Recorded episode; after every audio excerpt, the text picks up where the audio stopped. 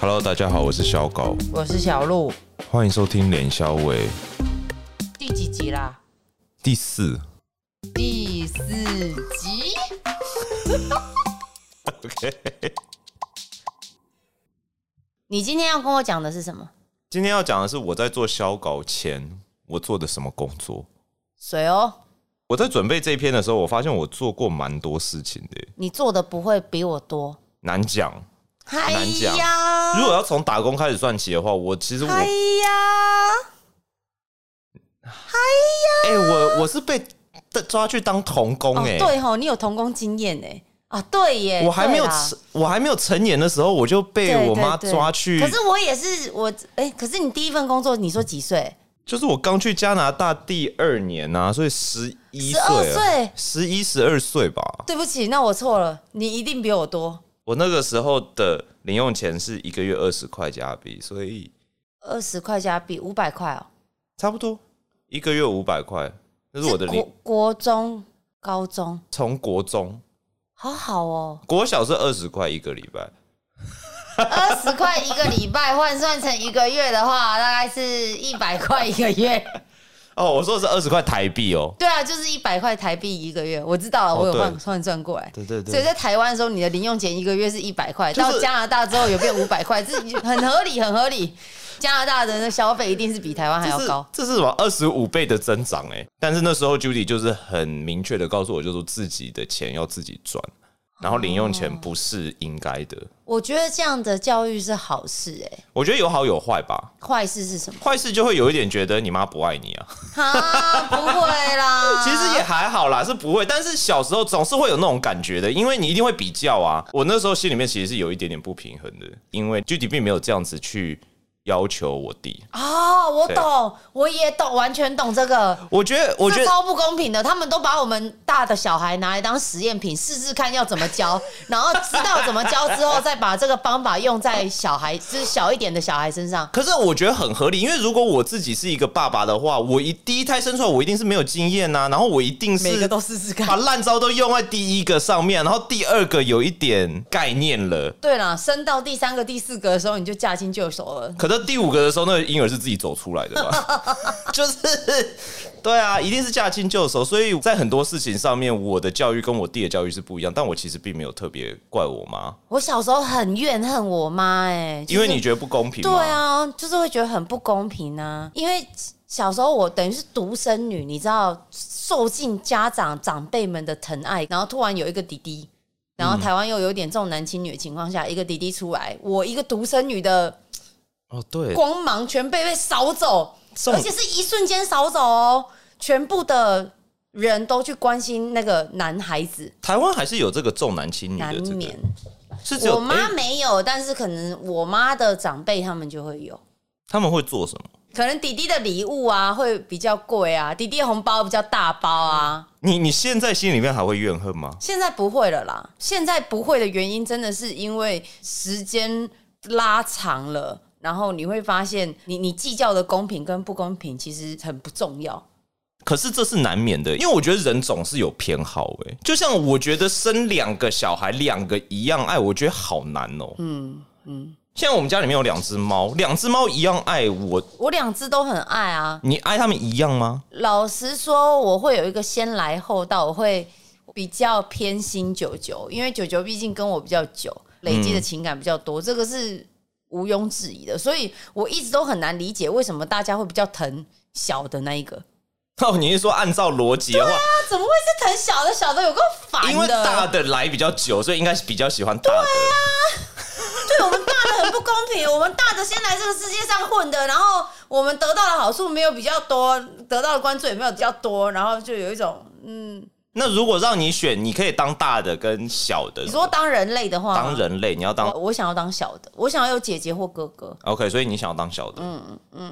我想要就电动破不了关，有人可以帮我破，我想要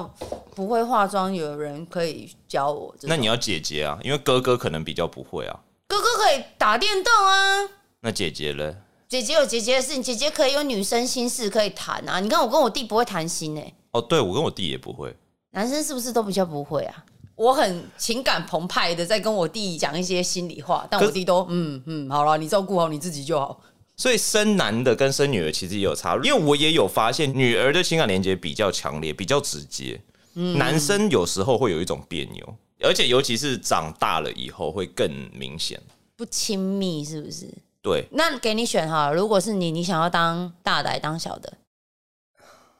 我当小的好了。嗯，你看我们都想当小的，哎、可是其实不一定，就是我爸妈因为有点在实验性的在教育我，嗯，所以虽然不是所谓的典型的父母的照顾，但是同时间也给了我很多机会去开发一些啊，非常规的对非常规的生长方式。，对，就像我我也是，我懂哎、就是比较独立嘛，然后所以我们很小就开始工作，就像我刚到加拿大，我连英文都还不太会讲。你就开始在打工了。我十一、十二岁就开始打工，而且是我妈叫我去打工的，不是我自己要去打的。我是不排斥的，我甚至小时候在第一份打工之前，我只要看到有真人启事的那种餐厅啊，或者是去到外面，他们有贴真人的传单，嗯，我都会幻想我在这里上班会是什么样子。。哎、我也会、欸，我小时候也会在我第一份工作之前，我都会有很多很奇怪的幻想。然后就是幻想说啊，我的第我在一这边个上班的话，第一份薪水，第一份支第一张支票。哦，对我那时候是拿支票，然后你跟我哦说真的哦你那时候没有看哦，过支对票，我从来没有拿，我我人生从来没有自己拿过一张支票要干 嘛？我下个月薪水可以用支票支付啊。公啊你司整的我，公司的财务是你处理，你就所以我就说你整我。 你就自己开，自己自己付自己薪 水，你就可以体验一次拿到支票薪水是什么。我已经有，我已经有了，我已经有拿到支票的经验了，所以谢谢谢你。好，反正我第一份工作是拿支票，而且我那张支票我还不会用，所以我是拿给我妈，然后我妈用她的账户去兑换哦的。哇，那时候这是样这样很棒啊，这样很棒，因为他们没办法付我钱啊，我是童工，啊对是不合不法。合法。对，现在可以讲了啦，但是那时候是不合法的。嗯加拿大要十六岁才可以工作，好像。嗯，还好啦，你就等于是提但早是累其积，实很多地方根本就没在管你十六岁啊，啊家里做生意的一定是从小一定都会帮忙到对大啊，谁在对管你十六岁啊？真的哎、这是真的。有一段时间台湾流行过家庭代工啊我们家对就在家里面做家庭代工，各种那种压眼镜框啊、修哎、边、啊这个是我真的没有做过的了，你说做庭家庭代代工，但我有看过，因为我以前保姆家也是在做这个。哦，。对，就是他们有一个机器，他们是专门卷那个铜丝线。哎、你看家庭代工多重要，有很多很多小小的事情是机器没有办法做到，还是得要靠人工去做真，的好赚吗？不好赚啊，很辛苦，那很难赚很啊。难赚。例如说折一张传单赚零点三块好了，等于你赚折三张传单赚一块钱，然后你要折三百张才赚三十块，三万张一万块，三万块张一万块，所以要九万张，哇，九万张才三万块，其实也不好赚哎、对，不好赚，很辛苦啊。所以大家都大部是分都是那种家庭主妇，可能整理家务以外的时间，她就会哦，那我来做家庭代工。我们家其实没有在小时候培养什么金钱观念给我们，嗯所以这些东西都是长大之后自己出社会才慢慢学的。所以我反而很羡慕像 Judy 这样。在你很小的时候就开始培养你对于财务的观念，然后金钱的使用方法。有好有坏啦。北美有一个文化，其实我很不喜欢，叫做 hustle culture。hustle 就是充满活力的行动，哦，就是每天这样很工作，投入工作，对，很 active，嗯，很很有很活力，很 busy，这叫 hustle。你就要一直工作，一直工作，就是像工作狂，你知道？因为你透过工作得到很强烈的自我满足，这人样类就是被你们北美这些资本主义家给毁了的。我们在工业革命之前，就是一其个实太阳起来就工作，太阳下山就休息的，是一群好人类。然后我们为了追求科技的进步，把自己逼疯了。 但是 hustle culture 这个东西，我以前很喜欢，就是它的确有帮助到我，让我在那个精神状态里面，就是说，哦，我要赶快工作，我要赚钱，我要养活自己。嗯，我大概到最近两年，我才比较明显的感觉到说人要休息，可能是岁数到了吧。 就是我现在回想我那个时候，就是一直在很相信 hustle culture 这个东西的时候，我哦那时候好累，我那时候怎么会把自己逼成这样子？但是那个是渐渐的，好像不是一个，它不是一下子，因为一下子进去你会受不了，它就是温水煮青蛙的概念，把就是嗯你煮透。它会增加那个压力，慢慢的增加，慢慢地增加，然后你不知不觉间，你忽然间你就会发现说，干，我压力怎么那么大？我上一秒压力不是这样子的啊、我上一次 check 的时候，我的压力我根本没有压力啊，怎么忽然间？变这么巨大，对，但是但是其实不是忽然间，是花了很长累积，对他花了很长一段时间。然后我发现很多价值观都是这样养成的，就是一开始其实你不会发现自己改变了什么，但有一天。你回头看，可能几年前的价值观的时候，或几年前你对人生的态度的时候，你会发现说，哦，我真的改变很多、欸，不一定是变好或变坏，但它一定就是改变了。它的改变可能是出自于你当下的生活状态，或者是你周遭的人，或者是大环境影响了你。我以前就是很相信 hustle culture 的人，但是我觉得还是要适度。嗯，我那时候就是很相信，所以我的人生里面，我觉得我一直在打工，我很怕没有工作就没有钱，然后没有钱就没有办法过我想要的生活。我一直在这个恐惧里面，我觉得。嗯，那这两年是不是因为你比较放松下来？这两年比较像是我意识到我不需要这么多钱。 假设我对理想生活状态是五万块的生活，我的工作的强度只要达到每个月支付我五万块，好像就够了。那剩下的就不用再拼了。就是剩下的时间，我想要做，比如说录这个 podcast，或者是我想要做联销委，或者是什么其他的东西，有这种感觉。那说不定我有兴趣的东西做一做，它有一天它也可以变成一个有经济价值的东西，它就可以替代我原本现在的工作的五万块的收入。你这样就很像什么，你知道吗？有一些创业家一直在开公司、卖公司、开公司、卖公司、开公司、卖公哎、司。我有朋友是这样子的人，我有问他说你要赚那么多钱干嘛？嗯，可是他就说。他的兴趣其实根本不是赚工，他不知道他自己有多少钱，他的兴趣是看到自己开了一家公司，然后那家公司一直变大，然后大到一个程度，有人愿意收买他，然后卖掉，他把那个东西卖掉，他根本不 care 他赚到的那个钱他要怎么用，他只是觉得干卖掉了有成就感。对他就是觉得他养大了一个东嗯我西，懂然后有人要他，他就他就卖给那个人，嗯然后这是他的兴趣。所以我问他说：“你赚多，你赚那么多钱干嘛？”他根本就不懂，因为他的用意从头到尾都不是赚钱，他就是喜欢，他的兴趣是开啊喜公欢司，开公司，对他想要培养一个企业成长，对他孵化了一个企业。有些人的兴趣是这个，我觉得很酷哎、这个会不会是跟有些人喜欢养宠物一样？嗯这种感觉就是有一种我在培养一个生命的感觉。他在讲所以说想要讲，对，就是你所以你你要干 嘛？像是把你养大，然后送养，跑掉了，好对了他不要被送养。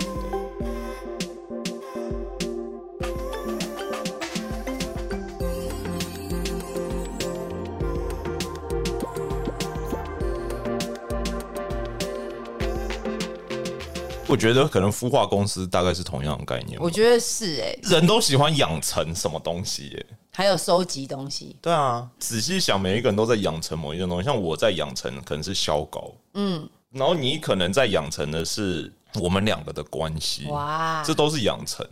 我们喜欢累积东西啦，我们喜欢、嗯，好像是收耶。集一个东西，然后累积它。当它有办法被归类成一个项目，然后它有办法被记录，我们就喜欢累积。这是不是人性啊？人好像会透过这个方式来取得安全感，如果人没有这个特性的话，社会是不是没有办法运作？这会变哲学问题。对，这又我又我们又变到哲学， 哇塞，我们聊超远呢、那你合法打工之后的第一份工作是什么？你记得吗？我真的不知道哦，真的、哦，我有一点忘了，有可能是在游乐园里面的那个食物的那个 food stand，然后要不然就是在我妈的仓库打工，嗯然后要不然就是录影带店，要不然就是披萨店，这其中一个。那一段十六岁那段时间应该是这四个其中一个。嗯，我们有一门课叫做 career 嘿事业课，然后那个事业课它就是教你刚出社会的人在职场上可能碰到一些好羡慕哦。对一些小，事情，那一门课其实很小，可它的学分很少，好像只有一个学分还两个学可分。是很值得，对这好重要对哦、，那个超重要。台湾好像大部分都是在大学的时候才会开始教到跟求职有关的技能。我觉得越早教越好。嗯，像那种报税啊、开公司啊，然后财务规划、投资这种东西，应该要越早教越好。嗯，而且我觉得大过于国音数对大过于国因素，因没为有啦，国音还是要啦，但是数学真的是可是老数学有个概念就好啦。我到现在我人生我没有用过微积分呐、啊不是啦，可是你总是得要先学好数学的基础，你才有办法理解所谓的财务啊。可是我的意思是说，在学微积分的时候，我宁可学报税、学理财，啊你知道我吗？完全理解，因为这个东西才是我真的会用到真的欸我更不会微积分留给以后要钻研数学教的我人，做菜啊之类的也好，就是比较实用的技能啊。对啊，我们进学校前，我们是几岁？可能幼稚园就好开始幼算稚园然后四你四五岁的时候，你回想你四五岁的时候，然后过这么多年，你终于离开学校，二十一岁、二十二岁的时候，嗯四五岁时候你的创造力跟二十一岁你那时候的创造力是两码完子是两码子，是完全不一样。而且你对这个世界的认知已经有非常多的既定印象，你教育真的好重要哦。对教育非常重要。四岁到二十一岁这段时间，你都在教育、欸。But anyways，所以我就觉得说，在这一段时间，我们应该要去开发接下来二十一岁到可能七八十岁的人生要做的事身为情。儿人，你应该学会的一些技能。对啊。我花我最有体力、最有创造力的二十年，在学校里面学所有人都在学的东西。我有发现，就是在家上课 （homeschooling） 在国外好像比较盛行，对哦，台湾好像比较没有办法 homeschooling。有我们的唐凤式，你看唐风多你成，看唐凤，其实我很我也不能说羡慕，就是有一种哦，他们这样子的人生经验，好让人向往哦。可是我也不敢下这个定论说 homeschool 就是比去但学是校高问你一件事好了，如果让你的求学期间可以自由自在的学习画图的技巧，你的技巧会不会比现在更好？不定因素太多，对但是照理来说会。对啊，那我就觉得用这种方式成长的小孩，他的思维、他看事情的方法就会跟别人不一样，他会更拥有更多弹性。我朋友那个 Ben 啊，嗯，他有跟我讲过一句话，我那个时候在思考说我要不要继续做小狗，嗯，对，然后我在跟他聊这什件么时事，候啊？还没有开始做动画前，嗯就是还在嗯做漫画，然后小稿很低迷的时候，我还不认识你。你还不认识我的时候，那很久以前，然后我在跟 Ben 聊天，因为那个时候我真的很想要让肖稿变成一个知名的 IP，他就说，那你就要记得，你不可以过大部分人都在过的人生，因为大部分人都在过的人生，它的结果就是大部分都会有结果，那它就是一个平凡的结果。但是这样子的生活一定是最安全、最稳定的，因为大部分人都选，比如说就是好好上学，然后毕业后找一个稳定的工作，然后结婚生小孩，这是一个稳定的生活。他就说，如果你要追求一个不平凡人生，你要做跟平凡人不一样的事情。你要逆反其道而行，因为那个时候我一直很纠结，是我要不要做一些决定，就比如说我要不要交一个女朋友，我要不要就是结婚，然后就住在加拿大生小孩、买房子这样子。他那时候就跟我这样讲，这逻辑很合理，但是我一直没有注意到他。比如说百分之九十的人都是过这样的生活，我们就去过一样的生活的时候，那我们怎么可能是多出来的那十 percent？所以如果要追求一个特别人生的话，就是要一直提醒自己说，诶，这件事情它是不是符合我想要追求的？会不会这个原因，然后导致你说你不结婚？其实我们应该下次再录一集关于结婚的事情，因为其实那一次录完结婚以后，我有在想，我是不是因为为了反对而反对结婚，就是我为了挑战制度而不结婚。嗯那也没有关系啊，那是一一部分的你啊，对，就是这这样子的对啦你组成也是了你的人生，所以这是你的一部分，那也也是没有啦关系，对啊。 But anyway，是这回些到话工你都作没有跟 Ben 讲过，对不对？哦，没有，因为这句话是我们在好像在 Facebook 上面聊天吧，他讲完我就说哦哦哦，哦哦，哦对但是但他其实不知道他那句话其实给了你很多啊、当头棒喝。而且我觉得他一定忘记他跟我讲过这样子的话。 我觉得很多时候都是我们无意间讲了一句话，可能就是帮助到了那个人，然后那个人可能他就是受益很多，记了很久。有一天他回来跟你讲的时候，你就说：“哈，我讲过这句 话。啊，也跟我讲过类似的话。”你跟你说什么？那时候因为我们都在玩 cosplay，嗯就是有一个角色的衣服，嗯，他不知道那个角色，但他只是觉得那个角色很好看，现在很红，他想要拍，嗯他想要拍很红的角色。然后我就跟他讲说，其实这样子的心态玩 cosplay 好像不是很健康。嗯，他有觉得很受用，后来跟你讲，然后你已你自己已经忘记你跟他讲过这件事。对，对，所以我有点吓到。啊然那后这个不要剪进去，我在想。我帮你逼掉好了。就是因为这个样子，所以我的朋友都很愿意诚实的跟我说我的问题。嗯，这是建立在互信跟诚实上对，的。真的是一个很真诚的，就是我跟你说这些，是因为我相信你可以理解我多么重视你，所以我才告诉冒你，着被你讨厌的勇气告诉你这件事。那你有过告诉以后被讨厌过吗？有啊，我也曾经遇过那种，我试着要安抚他，但我发现，哇，这是已经不是我要不要跟他沟通，而是我们两个价值观就是差这么远。那我可能就会先放下了，我就觉得 OK，没关系，至少我把我想要表达给你的表达到了。你我可以试着做 agree to disagree 这种，就是我们同意彼此不同意。啊，我们就是达到同意彼此都有自己的对啊，嗯就是我们对于这个论点这的。件事情的理解就是不一样。对，就这个争论就到此为止了。嗯嗯嗯比如说政治好了，就是我跟你的政治立场就是不一样，那我们也不要再继续讨论下去，因为再吵下去，我们可能就没有办法当朋友了。这个是一个很好处理各种纠纷的一个方式，就 agree to disagree 就是。哇，就是我们聊离题超我们远，超远啊！其实这一集我不知道我要怎么样去命名它， 因为